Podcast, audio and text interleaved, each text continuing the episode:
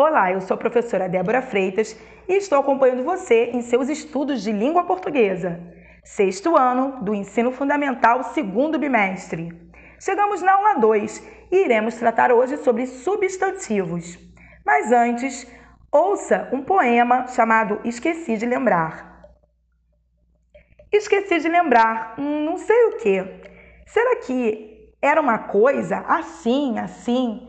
Talvez fosse um negócio. Hum, não sei não.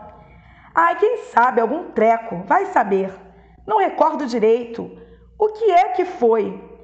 Só me lembro, sei lá, que me esqueci. Este poema é de Ricardo Azevedo. Ninguém sabe o que é um poema. São Paulo, Ática, de 2005. Algumas perguntas para você. Isso já aconteceu alguma vez com você? Você se esquecer de, do nome de alguma coisa?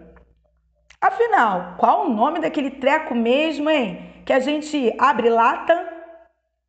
Hum, será que o eu lírico, a voz que fala no poema, hum, esqueceu de um objeto ou de uma palavra que indique sentimento, como alegria, felicidade, e que é uma palavra abstrata? Afinal, qual o nome mesmo do tipo de pessoa que é individualista, que só pensa em si mesma? Pergunte para a pessoa que está aí do teu lado. Será que era isso que o autor esqueceu? Hum, é tão chato quando a gente quer transmitir uma mensagem e esquece a palavra, não é verdade?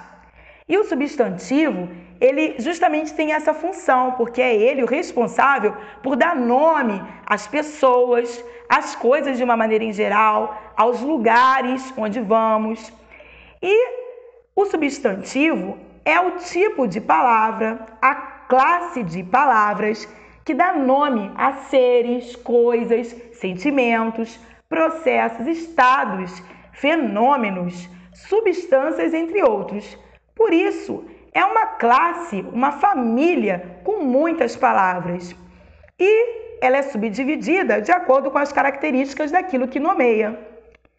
Os substantivos são variáveis em gênero masculino ou feminino, número singular ou plural e grau aumentativo e diminutivo. Dica do momento: porque é muito importante na produção dos nossos textos. Não se esqueça que toda vez que você for escrever o seu nome, você é uma pessoa muito especial, você é um ser único na vida. Tanto que as suas digitais ninguém tem. Cada pessoa é única no mundo. Então, o seu nome deve ser sempre escrito com letra maiúscula. Mesmo que você encontre alguém com o mesmo nome que o seu, você não é a outra pessoa. Então, seu nome precisa ser escrito com letra maiúscula, porque é um, um, nome, um substantivo próprio. E assim se dá também com o nome de lugares, como Teresópolis, como Rio de Janeiro, São Paulo, Goiás. Nome de lugar, o nome do seu bairro, do lugar onde você mora é com letra maiúscula, combinado?